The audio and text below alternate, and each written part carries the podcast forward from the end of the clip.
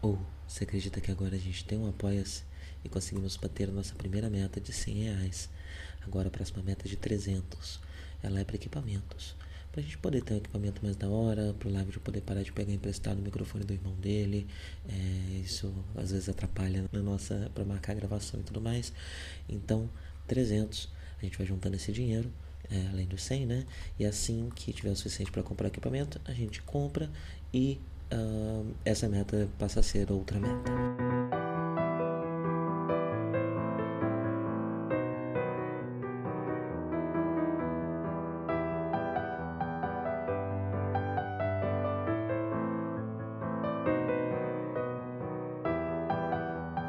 Bom dia a todos!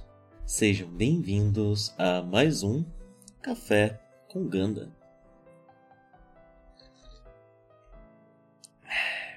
Eu queria mesmo hoje era um chazinho de gengibre, porque eu tô com a respiração meio ruim e tal, se não sente um pouco atacada.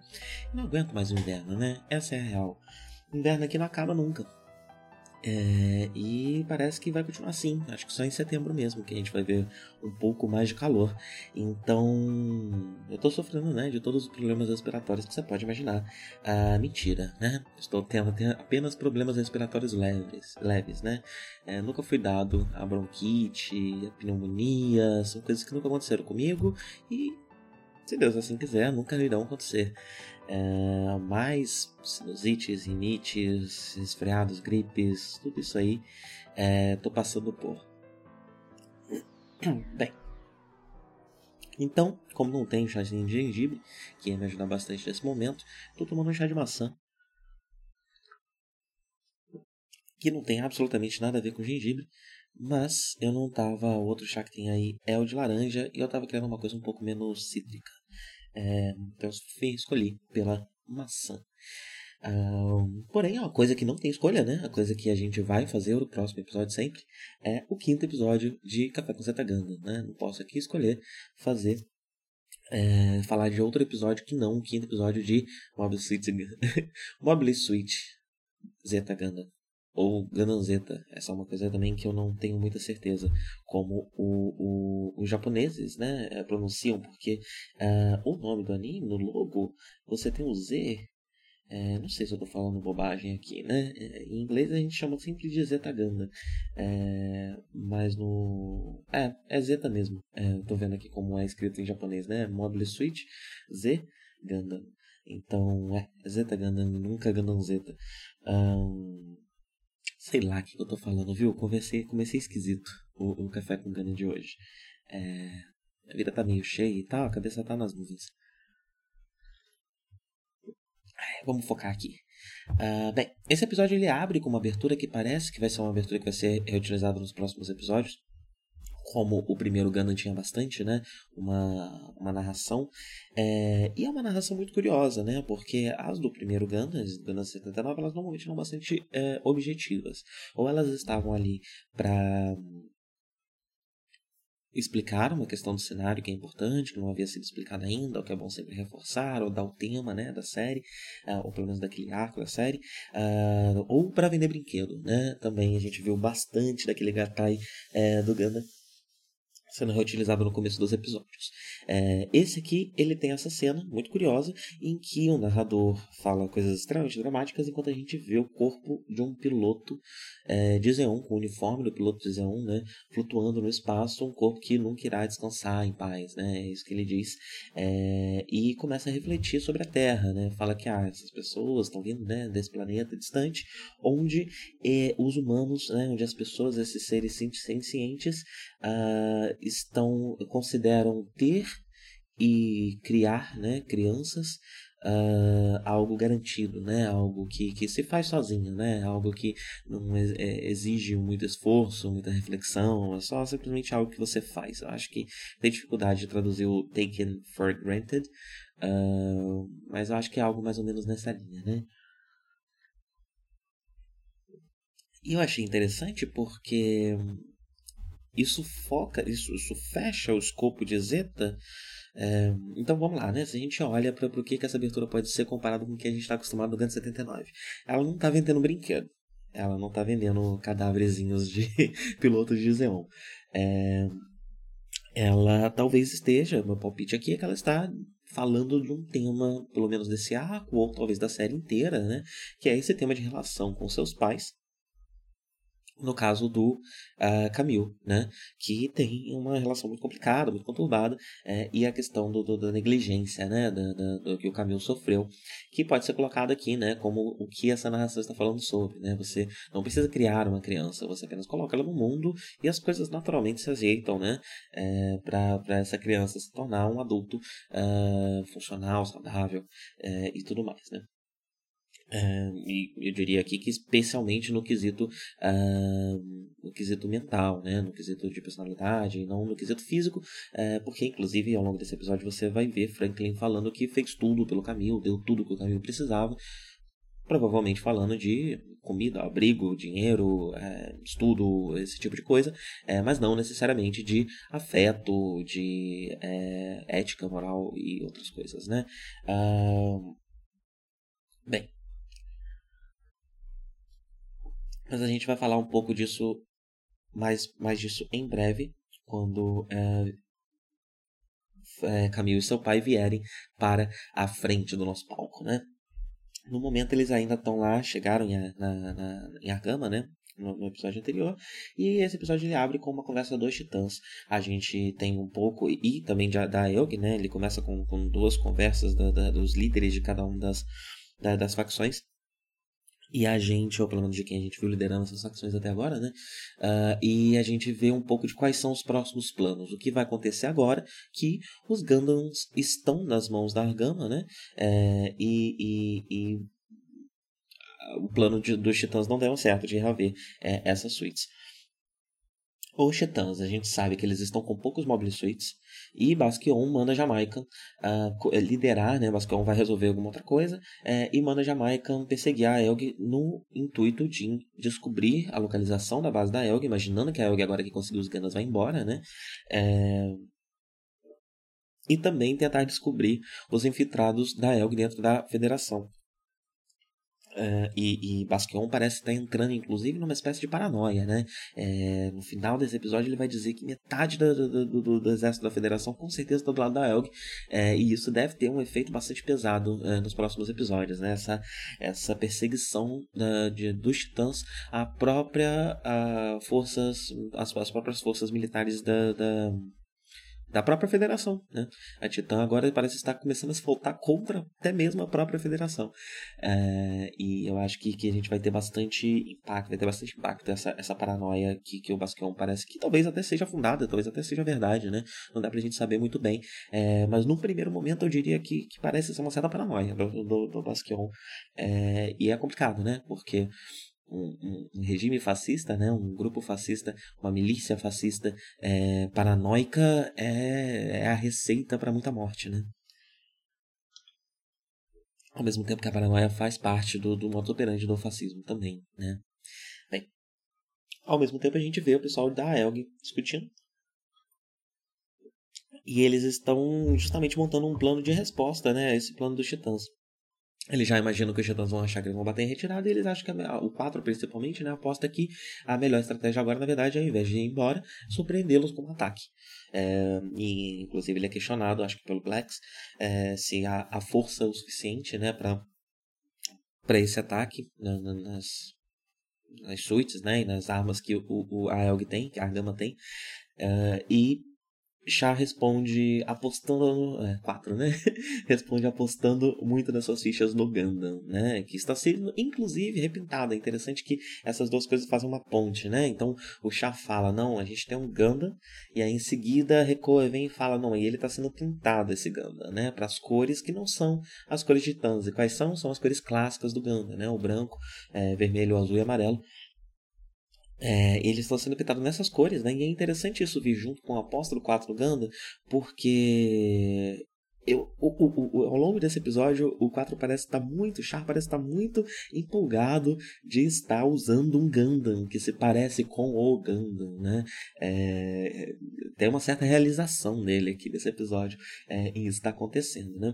E um último detalhe sobre essa, essa, essa, essa discussão dentro da gama, né? Ela acontece ali meio que na cafeteria, né? No lugar onde eles comem, né? É...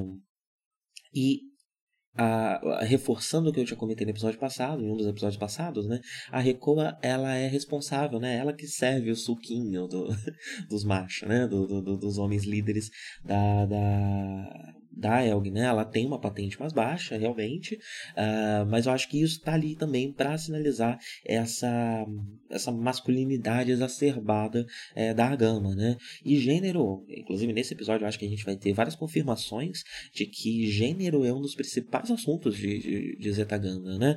É, não é só um, o Camille não é um nome de, de, de menina e tal, é, isso vai muito além, isso tange, eu acho que toda, todas as questões uh, da, do, do, da série, né? Especialmente sendo uma série que tem uma força fascista tão forte, né? E o fascismo ele é muito masculino. É... Eu acho que tudo isso é, é, é trabalhado e não está ali à toa, né? É um sinal de que a Elg também não é totalmente algo que você precisa confiar, que você vai comprar, né? A, a, a, a ideologia deles, enfim, olhar para Elg como ah, algo 100% co correto, moral, heróico, ético, etc. Né? É, então acho que isso é um lembrete, é um, é um lembrete para dar aquele, aquela pequena, aquele pequeno incômodo ali para você ter sempre uma pulga atrás da orelha com a Elg é, e não confiar 100% nela, o que é muito importante quando você coloca ela em oposição a um grupo tão abertamente vilanesco como os Titãs, né? É muito fácil é, uma leitura maniqueísta sair daí, né? Se os titãs são tão malvados, quem enfrenta os titãs claramente são muito bons, né? E a, a série faz questão de deixar esses pequenos detalhes aqui para é, a gente questionar um pouco a, a, a é, o que vai ser mais trabalhado nos próximos episódios. Bem, voltou, né? Voltou Emma, voltou Camille e veio junto Franklin, pai é, do Camille, para para Argama numa aposta uh, da, da EMA, principalmente, né? Uh, mas o, a, a, a cúpula da, da Argama parece concordar que é um bom plano, né? De que uh, depois de ter sido levado como, como, como ter sido hostage, cadê a palavra, gente? Ter sido usado como refém pelos titãs é, para conseguir os Gunners de volta, o Franklin talvez estivesse um pouco chateado com os titãs, né? E fosse uh, ajudar a, ou até se converter para a, a Elg. É, infelizmente não é bem isso que acontece, né? O pai do Camil ele é um, baita no filho da mãe, né? Eu acho que, é, para não usar palavras piores, né? No Café com Ganda eu tento evitar palavrões, eu tento evitar é, palavras pesadas, né? É, apesar de eu falar de fascismo, assassinato e genocídio com uma certa frequência aqui, uh, eu tento manter isso aqui PG-13. É, bem, e ele, ele, ele, ele sequestra, né? ele aproveita a situação dele de engenheiro ali, enquanto ele está é, é, olhando para o que está sendo feito. Né? Eles estão montando é, o Ganda, né? porque são três Gandas, mas eles estão meio que pegando pedaços de outros Gandas para montar um, porque ele foi danificado. Porque o, os outros Gandas eles vão ser usados meio que como peças de reposição. Né? E vai ter um Ganda principal é, que já foi repintado, né? e ele está ali olhando o trabalho e tal, e ele aproveita dessa situação e da, da sabedoria dele para fingir uma autoridade e conseguir é, roubar o Rick Dias. É esse o plano dele, né? Então ele, ele consegue lá uma arma de solda, usa isso para é, para pegar o Astonage de refém. Astonage que falei pouco dele até hoje, né? Ele é o, o pelo que entendi, ele é o, o, engenheiro da nave, né? Ele é o, o chefe da, da, da parte de engenharia da nave. É muito gente fina. A gente deve falar mais dele no futuro. É, e o, o, o, Franklin pega ele de refém para poder roubar o Rick Dias. É, e é, você vê que quando, quando ele pega o Rick Dias, eles ficam sabendo disso, a reação do 4 imediatamente aí atrás, é, pegando um pouco dessa. Queria ver a, a, a, a suíte custom made dele, né, vermelha, ele levou a do Char, inclusive, não foi qualquer Rick Dias, foi o Rick Dias do Char, é, mas também com um pouco de empolgação, porque ele vai usar o Gundam para fazer isso, né, acho que é meio difícil não ler isso é, na, na, nessa, nessa vontade, nesse sangue nos olhos que o 4 vai para pegar o Gundam, né, é, e assim que ele começa a, a, pilotar o Gundam, você percebe que, que ele tá muito é, muito empolgado com aquilo, né? Com muita vontade de testar a capacidade desse Gundam frente ao Rick Dias, né? Que é uma, uma arma tecnicamente superior, uh, mas o 4 parece acreditar até Da mesma forma como ele parece estar, como, como, como a Argama parece estar procurando um, um, um poster boy new type, o Gundam faz parte disso, né? É, e isso parece ser uma leitura especialmente do 4, né? O 4 ele é, inclusive, a, a, a frente, né? Ele é o líder, o líder líder político, né? Ele é quem vai se pronunciar, ele é quem vai, ele é o porta-voz da El de certa forma, né? Então faz muito sentido ele estar tá preocupado com a imagem, né? Com, com a força, com, com, com, com o que pode evocar né, símbolos, ícones que podem é, evocar esse espírito revolucionário dentro das pessoas, né? E ele parece apostar muito nos new types dentro do próprio Gundam, né? É, porque isso, ele, a ideia do new type, a do Gundam faz isso com ele, né? É, então, ele parece muito animado, né? Por estar pilotando um Gundam depois de, de, de tantos anos, né? É, e aí é interessante, ah, antes disso o Camilo faz uma pequena, uma pequeno comentário né, pro Char. Ele comenta é, que ele deveria ir porque ele é responsável pela, pela, pelas bobagens que o pai dele está fazendo. É, mas o 4 ele questiona, né? Ele, ele fala, não, mas você vai tirar do seu próprio pai, você vai ter coragem para fazer isso. É, e é assim que o 4 vai, e não o Camilo, até porque o pessoal está deixando o Camilo em stand-by, né? Não vamos ficar usando a criança também. Essa ideia de transformar o Camilo em um soldado é algo que ainda está surgindo, nem todo mundo dentro da gama ainda concorda, é, ainda é uma coisa em discussão, né, em aberto dentro da nave. É, então, mais motivo para ir 4 e não char, né? Mas ele usa esse argumento para convencer o menino, porque ele sabe que o menino não é fácil, né? É, e aí, enquanto ele está lutando com o, o, o Franklin Dias, é, você vê uma conversa do Blacks com o Rankin, né? Eu tinha levantado a hipótese, eu acho que no episódio anterior, é, deles já saberem que quatro char, né? Disso ser algo aberto entre eles. Uh, e parece não ser o caso. É, eles têm uma conversa aqui de pessoas que desconfiam, que parecem já estar desconfiando, uh, mas o Blacks, ele faz questão de dizer que, olha, agora que eu vejo esse, esse quatro empolgado dentro do Gana, que resolvendo essa treta, eu sinto uma energia parecida, eu não vi eu não vi é, o, o, o chá durante a Batalha de Abalcum, mas eu participei e eu senti, já, já revelando aqui um, um talvez até uma, uma um, certos poderes no types do Henken, né? Eu senti uh, nesse nesse 4 agora usando Gundam uma mesma vibe que eu senti quando eu soube, né, do chá, quando eu senti o chá lutando em Abalcum. É, e a resposta do, do, do Henkin parece muito uma resposta de alguém que, ah, beleza, então acho que está confirmado, né? As nossas dúvidas. Parece ser uma conversa pendente deles, né? Ah, a gente está com essa suspeita e, ah, confirmado, né? E ele logo justifica, não, mas tudo bem a gente ter o Char do nosso lado, porque ele está querendo propagar através da Elk os ideais originais de Xeon, é, referentes aos personoides, né? E referente ao, ao, ao, aos new types, né? Então ele está tentando propagar a ideologia original, né? Assim que é, Blacks lê essa revelação, digamos, né? Essa, essa conclusão que, que, eu diria que é até uma conversa que ele já tem pendentes há um tempo. Essa foi a minha leitura dessa conversa, né? É difícil, às vezes, a gente interpretar as conversas do Tomino, isso está mais visível ainda em Zetaganda, né? Porque elas, às vezes, são muito indiretas. Eu acho que mesmo em japonês, quando você vai, vai pesquisar e tal, mesmo em japonês, o japonês, às vezes, é, tem mais de uma leitura para uma mesma conversa, né? Mas o meu palpite é que todo mundo já sabe que 4 é char, né? É, e agora as pessoas estão começando a confirmar, né?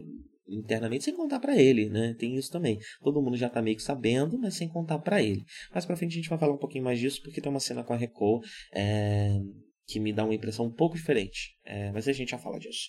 É, bem, uh, e durante a batalha do, do, do Franklin com quatro né, no Rick Dias contra o Ganda, é interessante que uma certa hora o Franklin está bastante apavorado, né? ele é um engenheiro, ele sabe pilotar, é, mas ele não é um piloto, ele não está acostumado com o campo de batalha, então o campo de batalha claramente é, deixa ele tenso, né, muito tenso, então ele está bastante tenso é, durante a batalha, mas num dado momento, a adrenalina dele, tipo, ele consegue, ele percebe que ele consegue fazer aquilo dali, né, e a adrenalina dele começa a subir de um jeito que é interessante, porque ele começa a ver, a visualizar a tal amante dele, né, eu não sei se eu falei eu falei, a gente falou dessa amante no episódio passado, falou assim. É, ele começa a visualizar a tal amante dele seminua na cama lá, cobertinha e tal.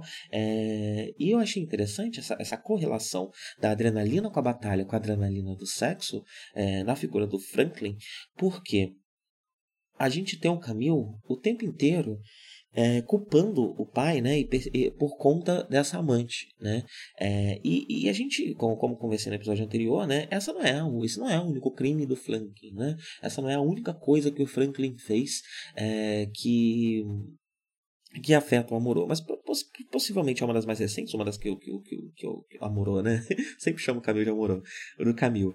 É, mas talvez seja uma das mais recentes, né? O Camil talvez tenha descoberto isso, isso recentemente, e ele escolhe usar isso como símbolo é, de por que o pai dele não presta, né? Esse é o grande símbolo para o Camil do porquê o pai dele não presta. O pai dele é, deixou a mãe dele de lado é, para procurar uma amante mais nova, sendo que é uma família que está envolvida nessas questões militares e trabalhando muito o tempo inteiro, né? É, então, o, o, pouco tempo que lhe sobra, ele prefere gastar com alguém de fora e não com a família.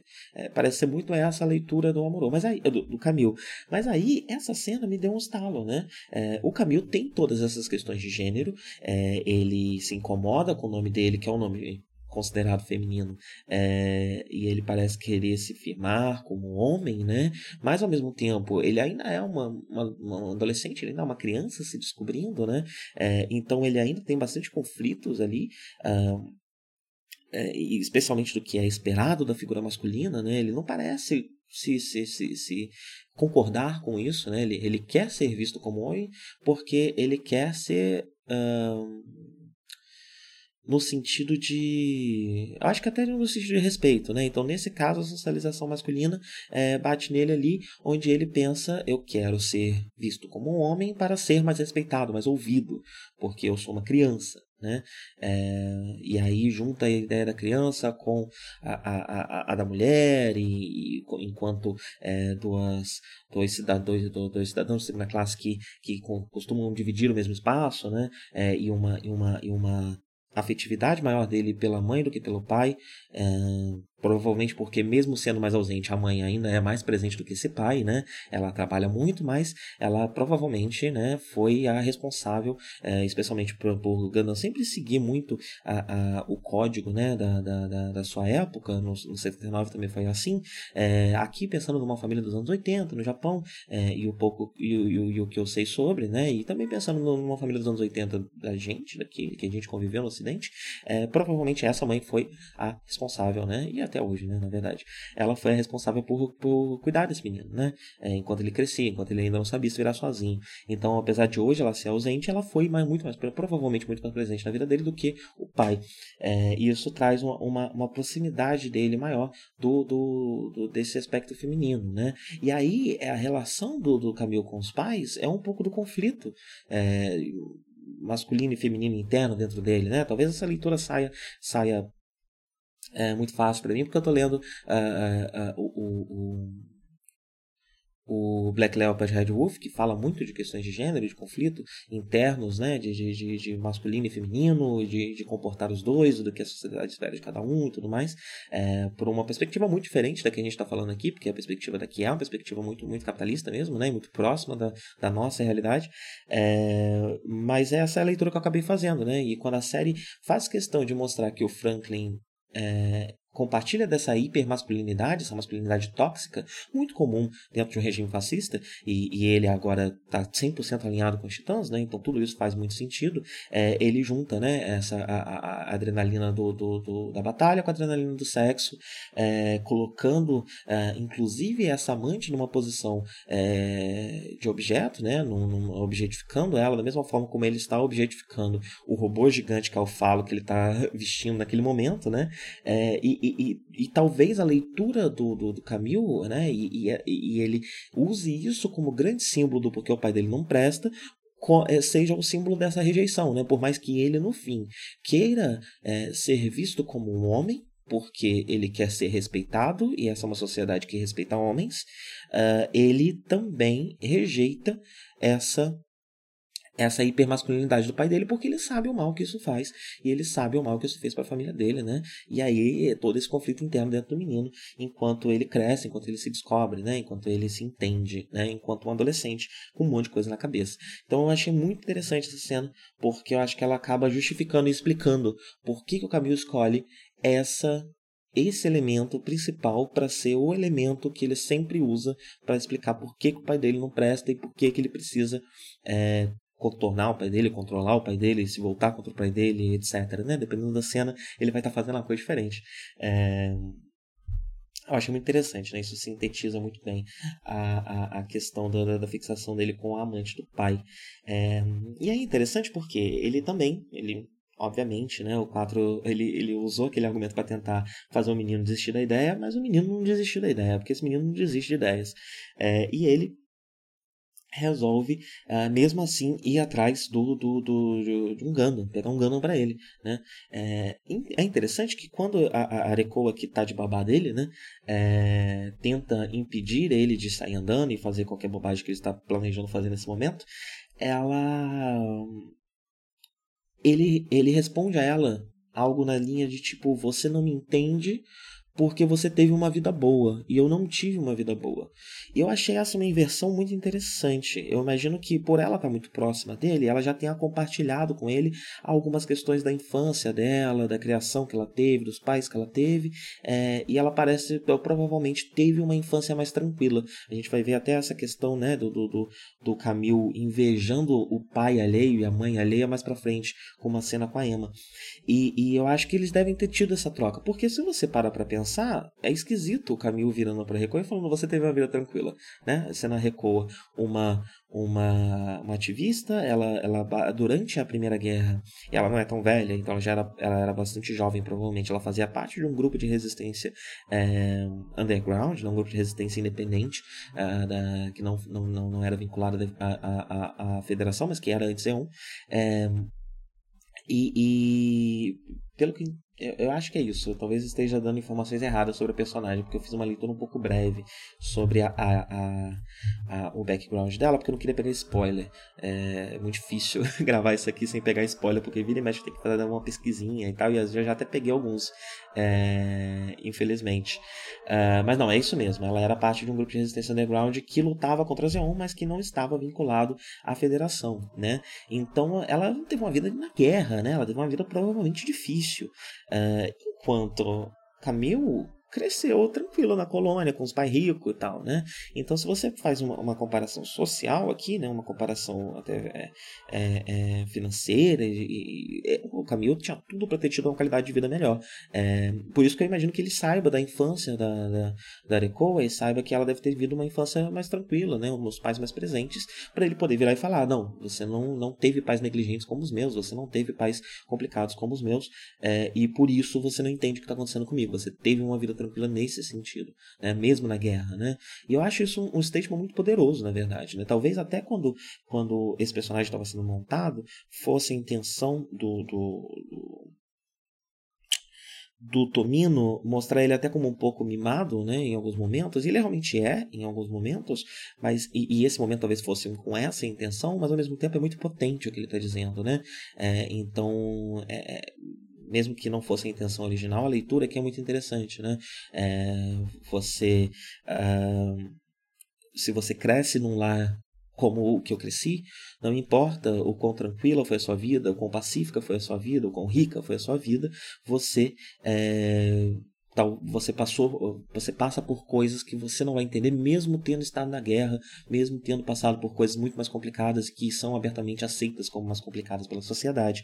Isso é muito interessante porque hum, existem é, isso comentado no, no, outro podcast no Mobile Switch Gundam Breakdown, mais uma das conversas que a gente vai ter com esse outro podcast, né? É, e eles falam bastante do, do CPTSD, que é a, o estresse pós-traumático é, crônico, né? Ele é constante, ele é diluído. Então não é um evento traumático que te causa o trauma, né? Não, é um, é um longo período de traumas é, que te causa uma, uma, uma variação do estresse pós-traumático, né? Essa é uma condição que recente, recém-descoberta, sendo, sendo estudada muito recentemente, né? E que está começando a ser aceita, a ser integrada é, nos manuais de diagnóstico é, pelo menos os americanos, né? É, não sei muito bem do, do, do, dos outros lugares. É, e e aí é interessante, porque até mesmo a comparação de, de, de porque é muito comum é, ter CPTSD é, a, a, crianças que cresceram em lares disfuncionais, que cresceram em lares negligentes, em lares é, narcisistas, é, e passaram por, por esse por esse estresse, é, por esse trauma a longo prazo, né? Eu, eu não cheguei a falar muito sobre isso aqui, né? Mas quando, quando fala da negligência dos pais do Camilo, você pode imaginar que às vezes esse menino teve que. É, talvez ele tenha passado fome em alguns momentos, porque é, os pais estavam muito ocupados com o trabalho e tal, e ele tinha que se sozinho. Eu não sei se havia na, na, na vida dele a figura de uma babá ou coisa do tipo, é, até porque essa não parece ser uma prática muito comum. É, no, no, Japão, se você parar para pensar, né? Eu não, pelo menos no contato que a gente tem com mídia, a gente não, não, não tem tanto contato e não parece ter uma figura de, de alguém que cuidou dele, né? Ele não parece ter contato com ninguém é, que cuidou dele, parece que os pais dele foram responsáveis. É, então ele provavelmente deve ter cuidado dos pais em muitos momentos, né? Esses pais que estão sempre mergulhados em trabalho e tudo mais. É, ele deve ter, ter, ter, se sentido responsável, né? E é comum isso na, na, na, criança, filho de pais negligentes, se sentir responsável por, pelos adultos que deveriam estar cuidando dele e não estão cuidando dele do jeito que deveriam, né? É, e ele, o papel se inverte aqui e, e imagine, né? O, o, isso a longo prazo é, forma um, um, trauma. E é interessante a série colocar é, esses dois tipos de trauma que causam um tipo de PTSD frente a frente, né? Um não é igual ao outro. Quem entende um não entende o outro, apesar de você ter coisas em comum. É, é muito interessante né, toda essa leitura e me faz perguntar o quanto uh, uh, os roteiristas de, de, de, de Zeta Ganda tinham contato com isso, né, experiências próprias, pessoais ou de amigos. Eu não sei exatamente de onde isso estava sendo bebido, porque não havia um, um não havia ainda tanto material acadêmico, na, na verdade, algumas dessas coisas nem havia qualquer espécie de material acadêmico na época é, para se falar sobre, sobre, alguns estavam começando a surgir, não dá para ter certeza o quanto a, a a equipe, né, os roteiristas é, conheciam esse material, estavam interessados nisso. Então talvez tudo isso venha de, de, de uma certa experiência própria. E eu acho que esse é o meu palpite. Isso vem de uma experiência própria. Não sei se do Tomino, não sei se algum outro roteirista, não sei se é algo que eles conversando chegaram à conclusão que vários deles tinham em comum. É, mas é muito interessante porque me faz imaginar que isso vem de uma, de, um, de, uma experiência própria por conta da. Por, por como hoje, é, quantos anos? 30 anos depois, mais de 30 anos depois, a gente consegue é, ver na obra elementos que, que, que, que, ressoam com estudos mais recentes, com descobertas mais recentes, né? É, que eu acho que o único jeito de vir seria de pessoas que passam passaram por isso, né? que têm essa experiência é, na, em primeira mão. É, e a gente vai falar muito disso ainda aqui, especialmente quando vier a famosa cena em que Camille uh, se declara uma criança autista. Né? É, a gente vai falar bastante de tudo isso aqui. Não são coisas relacionadas já, eu estou dando spoiler aqui, né? Mas não são coisas relacionadas à questão dos pais negligentes e o autismo. Né? Já tirando isso do caminho, porque existem leituras antigas do autismo, né, que, que, que, que veem o autismo como resultado da mãe geladeira, esse tipo de coisa. É, talvez até os japoneses estivessem fazendo essa leitura aqui por conta da sua época e tudo mais, é, mas a gente vai falar mais sobre isso depois, né? Não é isso, não é essa comparação que eu estou fazendo aqui. É, a gente vai falar é, do autismo enquanto experiência em primeira mão, mas não relacionado a esses pais negligentes no futuro, tá? Uh, mas eu vou seguir em frente, porque se eu só ficar por aqui, eu fico aqui para sempre, né? Tem muita coisa na relação do Camilo com os pais e com o gênero é, que pode ser explorado profundamente, né? É, então vamos seguir em frente. Camille quer um Gundam, porque Camille quer tentar parar o pai dele. E aí o que, que ele faz? Ele pega um dos Gundam que está sem braço, que o braço dele foi retirado para colocar no Gundam que foi repintado, né? É... E ele só sai com o Gundam praceta sem. Ele tem o braço do rifle, mas não tem o braço do escudo, né? Ele vai ter que sair sem o escudo, né? E ele rouba esse Gundam, o, o engenheiro que está ali nem, nem sabe quem que está entrando, né? Eu acho muito interessante como a Zetagana muitas vezes usa o recurso do capacete, a gente só vê o rosto quando nos convém, né? Mas no geral aquele, aquele capacete ali ele tá tapando o rosto do, do piloto. Então tem várias cenas em que é, os personagens se aproveitam disso para é, é, estar em um lugar onde eles não deveriam, né? Ninguém sabe quem está dentro da suíte. É, ele rouba o Gundam. É engraçado que é, é, o, acho que é o Blacks, o Blacks ou o é, tenta falar com ele no rádio, né? Porque tá sabendo o que tá acontecendo, e ele finge que tá entrando num túnel, fala, não, os circuitos aqui de, de, de voz não estão funcionando, não estou ouvindo o que você tá dizendo, é, para poder fugir, né? E ele vai embora.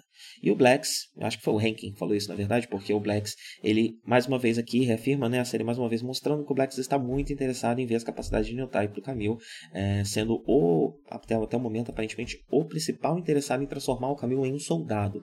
O 4 parece muito interessado em transformar o Camille em um poster boy, né, ou Newtype, ou Salvador. Né, é, não necessariamente ele está confiando nas capacidades de batalha do, do ainda, né, é, mas o Blacks já parece estar tá pensando nisso. Né, o Blacks parece muito estar tá querendo um Amuro mesmo, né? É, enquanto o 4 está querendo focar mais na parte é, propagandística de um Amuro, o Blacks parece estar tá querendo mesmo a força de um Amuro é, no, dentro da Argama.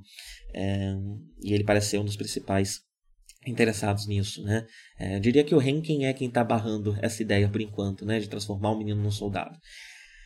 Bem, durante toda a batalha, a batalha aqui do, do, do Franklin fugindo, o Franklin está indo em direção à nave do Basquion, né? Que eu esqueci o nome dela.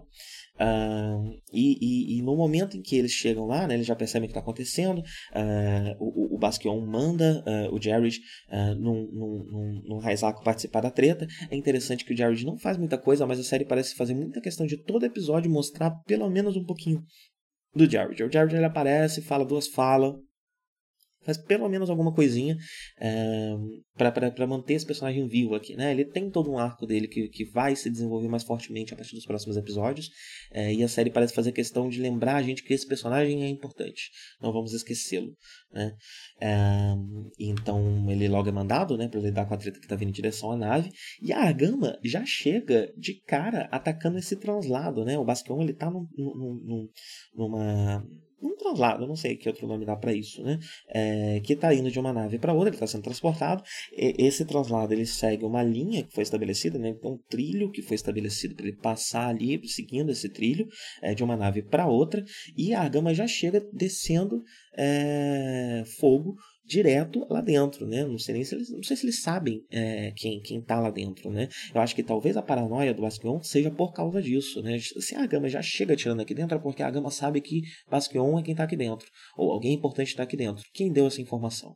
Foi alguém na federação, foi alguém que não está junto com os titãs. É, e talvez daí venha a paranoia justificada ou não do Basquion, né? É, e esse traslado me deixou um pouco confuso, eu fiquei me perguntando por que, que ele acontece, por que, que ele existe por que, que ele funciona desse jeito, né? É porque é perigoso, né? A partir do momento que ele está num trilho, essas naves não podem se mexer nem um pouco. Então qualquer pequena situação de combate já deu tudo errado.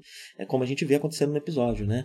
E aí eu consultei o Cristiano para ele me explicar por que, que é assim, né? E a minha primeira teoria é que era para uma, uma economia de, de, de, de, combustível, alguma coisa do tipo, né? Porque você vê depois que esse translado ele é uma nave, ele consegue navegar no espaço, né? Ele tem propulsores próprios e tudo mais.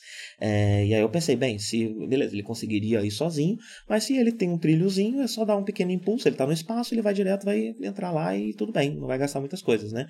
Mas aí o Cristiano me, me, me explicou uma outra coisa. A, a, a, ele é um translado que ele tem uma porta, uma portinhola de entrada, uma pequena porta, né? É que é meio que do tamanho certinho do, do, do quadradinho. Então ele precisa estar tá direcionado, porque se ele não tiver direcionado, você vai ter que ficar manobrando ali em volta até conseguir encaixar. É até perigoso, né? Você pode bater, quebrar e tal. Então é um jeito de você garantir que vai conseguir entrar direitinho ali, né? É, então é por isso, por isso que funciona desse jeito. Dá muito errado se você estiver fazendo. impossível fazer isso no meio de uma batalha. Você tem que estar num lugar muito tranquilo, muito pacífico para funcionar essa, essa transferência de uma nave para outra. É, bem, é, e aí a gente vê agora Franklin versus Camille. Né? Camille com seu ganão negro Braceta vai enfrentar seu pai é, e, essa luta ela perde um pouco a força porque a gente está vendo dois robôs lutando, né? É, mas ela tem, um, ela tem um certo momento catártico, né? Uma, uma coisa que evoca até um Édipo, né? De, de, de pai e filho saindo na porrada é, até a morte, né? É, é meio que isso que está acontecendo aqui. É, nenhum deles ainda, eles durante a batalha que eles estão processando se eles são ou não capazes de matar um ao outro, né? Mas é um duelo até a morte. Ele se inicia como um duelo até a morte, né? É, e, e, e, o próprio o Camil ele, ele, ele, ele não consegue, né? O Camil ele tem a oportunidade, ele não consegue. Só que o pai ele se revolta tanto que o Camil é, teve, teve a coragem de até mesmo apontar a arma para ele, que o próprio pai ali no meio daquela adrenalina, daquela hipermasculinidade que a gente já estava discutindo, ele começa, ele parece estar pronto para matar o próprio filho, né? E aí você vê um momento em que o Camil percebe isso, ele dá uns passos para trás e fala: "Pai, calma, relaxa, pai, calma". e não, o pai tá com sangue nos olhos para matar ele, né? E é aí que um tiro vem do além acerta o, o, o, o o, pai, o Franklin, né? E, e é, destrói o robô. O pai até chega a sair da, da, da da, da, da suíte, né? E a gente até tem uma esperança de que Camil não vai ver o, o outro pai, o, o, pai dele morrendo na frente dele, que nem viu a mãe, mas não, o robô explode e Camil vê sim, é, não só o robô explodindo, mas o próprio corpo do pai é, morrendo ali com a explosão, né? É, é, bem forte a cena, inclusive, porque o corpo sai como, como um boneco, né? Um defunto mesmo, no meio da explosão no espaço, flutuando. É, e não se sabe quem atirou, né? Quem atirou fala com Camil no, no, no comunicador, fala que não se pode, em situações como essa, não se pode. É, não se pode recuar, né? não se pode hesitar, é, mas não se sabe quem foi, né? é um mistério quem foi que fez isso. E assim morre né, o outro pai de Camille. Camille agora é 100% off.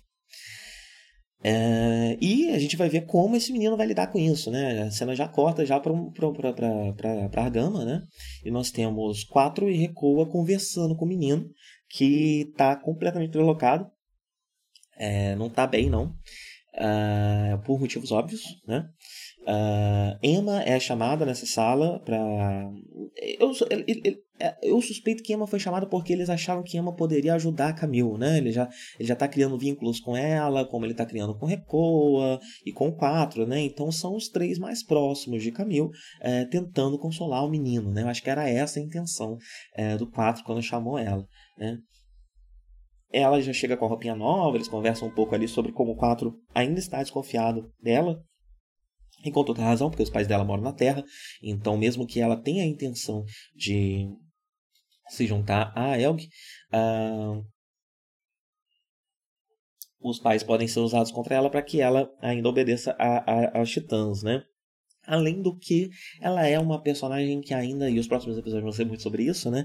Que ainda trabalha muito no modus operandi dos titãs, é, e isso pode ser perigoso para Elg. Então, o 4 tem muitos motivos ainda para desconfiar de Emma, né?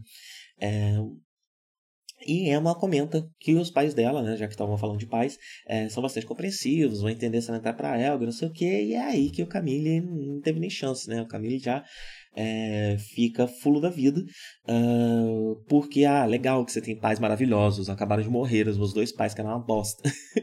e ele se revolta contra a menina, né? Ele tá, ele tá, ele começa a desabafar tudo que ele tá sentindo, né? E é uma situação muito complicada, porque são os pais que, que sempre foram a causa de vários dos problemas dele, né?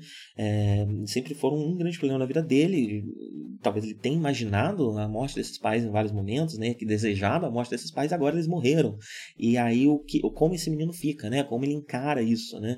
E ele continua voltando todo esse ódio dele para os titãs, né? Justificando aqui também o sentimento antimilitar do Camil. Camil, ele, ele, ele teve a teoria, né, que a gente trabalhou aqui do, do, do, do outro podcast do Mobile Justificando Breakdown, é, de que ele é frustrado porque ele queria se juntar a, a, a a federação como militar, mas os titãs chegaram e ele já não concorda com a forma como os titãs trabalham, e, enfim, não pode ser um titã também, né, porque não, não, não, não nasce da Terra, é, mas junto, junto a isso, um outro motivo pelo qual é, o, o, o odeia tanto militares é porque ele coloca tudo que acontece com os pais dele na culpa na, na, na, no, nos titãs, né?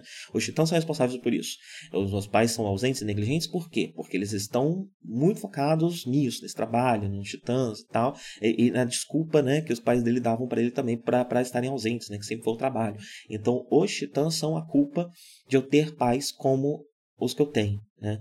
É, e aí ele coloca, e os dois ainda morrem em uma situação de combate, envolvendo titãs e tudo mais, então também até mesmo a perda dos, do, dos pais é culpa dos titãs, né? E, e Camille ele sintetiza o que ele está sentindo nisso, né? Ele tenta pegar toda essa raiva que ele está sentindo e, e, e, tornar ela uma arma, né? E se voltar contra é, é, os titãs ou quem causou é, todo esse mal na vida dele, né?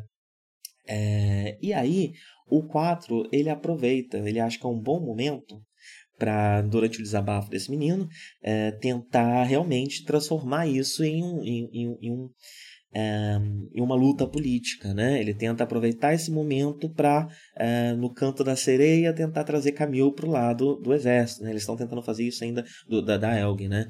Que tem uma, uma, estrutura bastante militar, por isso que eu acabei chamando de exército. Formado por ex-militares, né? Todo, toda a Elg. E e ele já começa essas pequenas tentativas de recrutamento do Camille. Eu vi o que ele, o que ele fala aqui do Char como isso né? É, ele traz essa ideia do Char, ele compara Camille com Char, sabendo que Camille é, é um grande fã da, da Guerra de um Ano e, e, e, especialmente da Base Branca e parece ter um respeito muito grande ao Char também, apesar de não concordar com o que o Char faz mais pro final da, do, da série, né? E é interessante a, relação, a reação do 4, que ele fala, não, você tem razão. Não sei se ele realmente acha que o Camilo tem razão, ou que ele tá falando isso só para não pegar muito mal ali. O fato dele tá falando dele mesmo é, na terceira pessoa, né? Vai que alguém percebe. E é interessante que a Recoa olha para ele com cara de tipo, ele até, ela até vira e fala, quatro? Você vai mesmo começar a falar de Charas Nable aqui agora? Você vai, vai contar para esse moleque que você é o Charas? Você não conta isso pra ninguém, né? Isso, essa foi, foi muita forma como, como eu vi a reação da, da, da, da Recoa, né? Os olhares, as coisas que ela fala, a expressão corporal. É, eu suspeito que a Recoa seja a única pessoa que sabe é, que o Char, né? Que o próprio quatro chegou para ela e falou, eu sou o Char, né? Eu, eu suspeito que a Recoa é a única pessoa que eles tiveram essa conversa. Todo o resto é, ou tem certeza, mas não conversou com ele, ou desconfia profundamente, né? É, e, e, fica preocupado né, com, com essa revelação dele é, nesse momento aqui.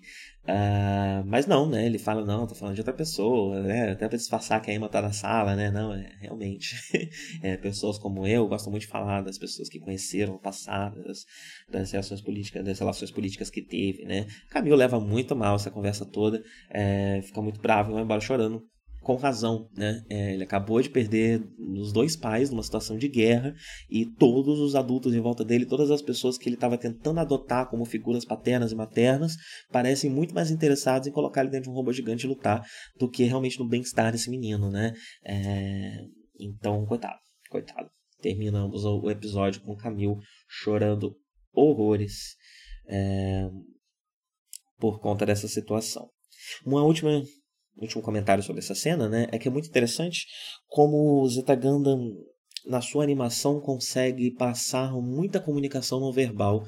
Existe uma quantidade muito grande de informação que, de conversas que você só percebe por conta de olhares, por conta de gestos, por conta de expressão corporal. É, é um cuidado muito grande que a série tem com isso, né? É, eu não sei, eu não sei se, se, se esse e, isso contribui para o fato do diálogo do Tomino, né, do diálogo de Gundam como um todo, né, ser difícil de decifrar em muitos momentos. Né? Você tem vários diálogos que podem ter diversas leituras, é, e a série não parece estar muito preocupada em deixar claro qual, o que está que tá querendo ser dito ali, né? E, tornando tudo isso muito mais próximo de, de diálogos da vida real, onde você realmente não, não tem como saber com certeza o que, que está se passando na cabeça de cada um e o que realmente é, significa o que está sendo dito, né? É, então é muito importante é, realmente os olhares, a expressão corporal, a comunicação não verbal é, em, em, em, algo que está tendo essa proposta, né? Nesse estilo de de, de texto, né? Que é muito interessante, porque só é possível numa mídia é, com imagem, com apoio da imagem, né? É, não necessariamente audiovisual, mas pelo menos visual. Né? É mais, mais difícil fazer isso numa literatura, por exemplo.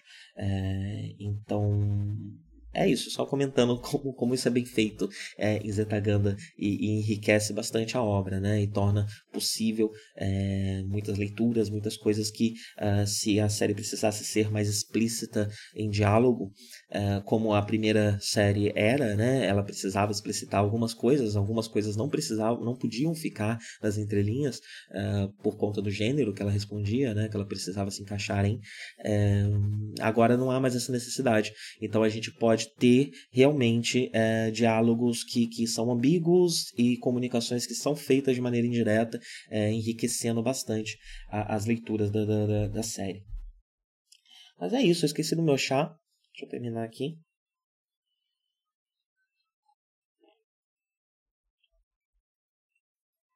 Me empolguei. E é isso. Estou indo, estou com fome, vou tomar meu café porque por enquanto só tomei esse chazinho. Então, todos um bom dia e até a próxima.